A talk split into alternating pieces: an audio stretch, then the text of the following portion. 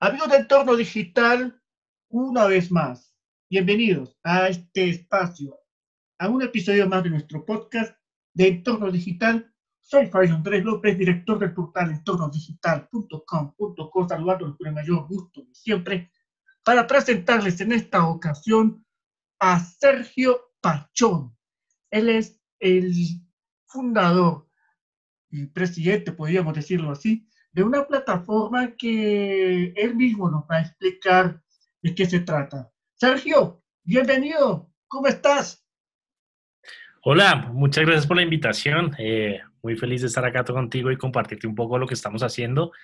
Eh, nosotros en Kiwi eh, hacemos robots para entregar domicilios. Eso es básicamente a grandes rasgos.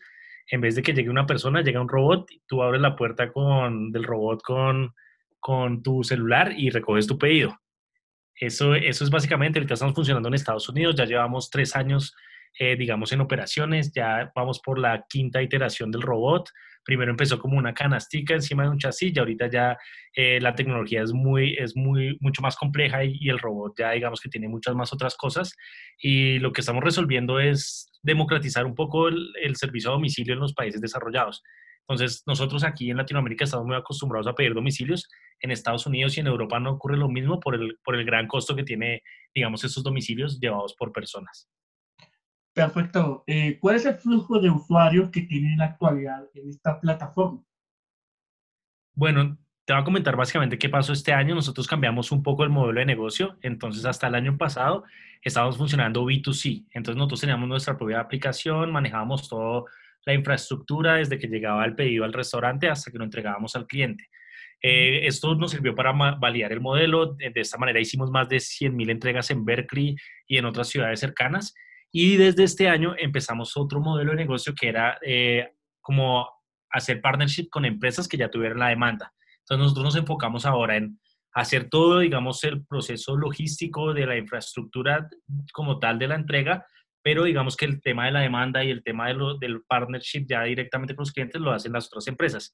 Ahorita estamos eh, trabajando con Sodexo en Estados Unidos. Sodexo maneja como los dining halls de muchas universidades, entonces estamos haciéndolo en varias universidades en Estados Unidos. También estamos haciendo una alianza con Shopify para hacer como entregas a, otros a restaurantes y a otros comercios que quieran llevar sus productos de un punto A a un punto B. Estamos hablando con otras empresas en, en, varias partes del mundo. Eh, también con Rappi estamos haciendo un piloto en, en, Medellín. Y pues ahí, ahí, vamos, ahí es el flujo que, que estamos teniendo alrededor de, con Sodexo hacemos alrededor de 100 órdenes al día. Eh, estamos empezando con el tema de Shopify, con una, también con un Cloud Kitchen en, en San José. Eh, empezamos la semana pasada, ya estamos teniendo un flujo más o menos de 10 órdenes al día. Con Rappi pues funciona de otra manera, estamos haciendo como un piloto con, con, con el éxito en Medellín y, y, ahí vamos, ahí vamos, ahí vamos sacando cositas. Actualmente ustedes dónde se encuentran eh, ubicados? Eh, yo, a mí me gusta decir que las 24 horas del día hay alguien de Kiwi trabajando y no es, no es nosotros los fundadores. Tenemos equipo en Taiwán, donde estamos haciendo todo el tema de, la manufactura de los robots y el ensamblaje. Eh, nosotros hacemos nuestro robot en China, entonces tenemos un equipo en Taiwán como dedicado a hacer ese tema del, del robot 4.0 que estamos ahorita terminando, que es, digamos, la quinta versión de nuestro robot. Eh, tenemos equipo en Medellín, que es donde hacemos todo el tema de, del desarrollo de la tecnología, del diseño, de la ingeniería, del machine learning, se hace en Medellín. Y, pues ahorita con el tema de la pandemia, pues tenemos equipos remotos, en, eh, yo estoy, digamos, en Bogotá, em, también equipos en San José, tenemos nuestra oficina en San José también donde está todo el equipo como de operación de, de, Estados Unidos y, y, pues sí, este, este año ha sido raro. Antes teníamos nuestra oficina en Medellín y en Berkeley, pero ahorita digamos que estamos funcionando parcialmente eh, remotamente y pues eh, en algunos lados, digamos, ya con oficinas. Precisamente ya que estás tocando el tema del año 2020, en esta loca pandemia, por decirlo así. ¿Cómo visualiza ustedes que la tecnología haya sido un factor elemental para mantener eh, toda la productividad, toda, la, eh, toda esta tendencia que se ha venido hablando en los últimos tiempos? Sí, digamos que este año ha sido súper desafortunado por, por muchísimas cosas, por el tema de la salud de las personas, por la, por la cantidad de muertes que ha habido. Eh, que ha traído, digamos, en el, en, el mundo, digamos, del, de las empresas y los emprendimientos, que las empresas se vieron obligadas a digitalizarse de forma acelerada, ¿no? Entonces, muchas empresas que antes estaban como reacias o, no estaban llegando al tema de, de hacer su propio, eh, ofrecer poder ofrecer sus productos online o poder hacer su página web o este tipo de cosas, se vieron obligadas a hacerlo, digamos, para, para mantener la demanda y poder ofrecer a las personas que, que, no, que no estábamos saliendo de nuestras casas. Entonces, eh, por ese lado, digamos que ayudó en cierta medida, obviamente recalcando que es algo trágico, ayudó a que muchas empresas llegaran a ese punto de digitalización. Y, digamos que, que, logró también que nosotros como usuarios, que digamos que estamos acostumbrados a ir al punto de venta, ir al restaurante, nos viéramos obligados o con la necesidad de pedir nuestros productos también de, de, de a domicilio. Y eso eh, era una tendencia que ya se estaba dando, ya como que lo hemos visto nosotros a través de estos últimos años, rápido que nos ha generado esa, esa necesidad y esa, y esa oportunidad de aprovechar nuestro tiempo y poder pedir comida y poder como diversificar la, la, oferta de alimentos que hay. Y ahorita lo que, lo que va a pasar es que cada vez va a ser mayor y en el futuro y lo que nosotros queremos, digamos, llegar es que todas las personas puedan eh, ofrecer, tanto los comercios, ofrecer todos sus productos, cualquier pyme, cualquier emprendimiento puede ofrecer sus productos a domicilio a muy bajo costo y nosotros como usuarios y consumidores podamos recibirlo también a muy bajo costo en la puerta de nuestra casa. Precisamente, ¿cuáles son los retos que ustedes tienen de cara al 2021 en este segmento? Esto es una tecnología súper nueva, entonces nosotros eh, somos la empresa que más interacciones ha hecho en la historia de la humanidad entre robots y personas.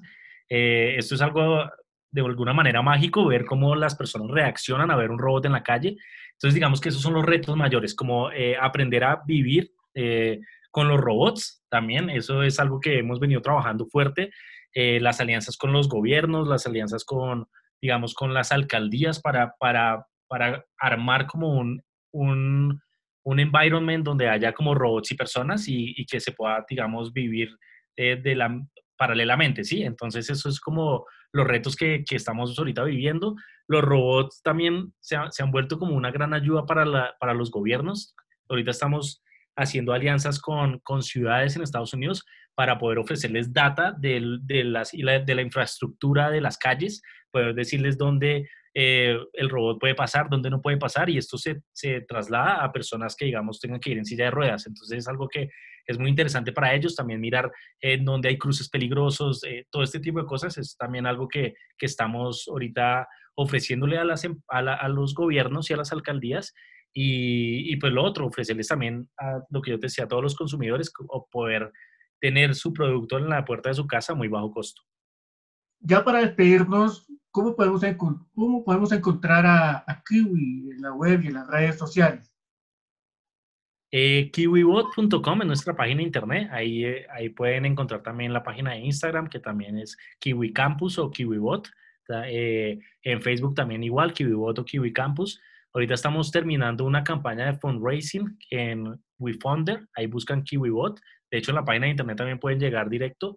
Y, y cualquier persona puede emprender.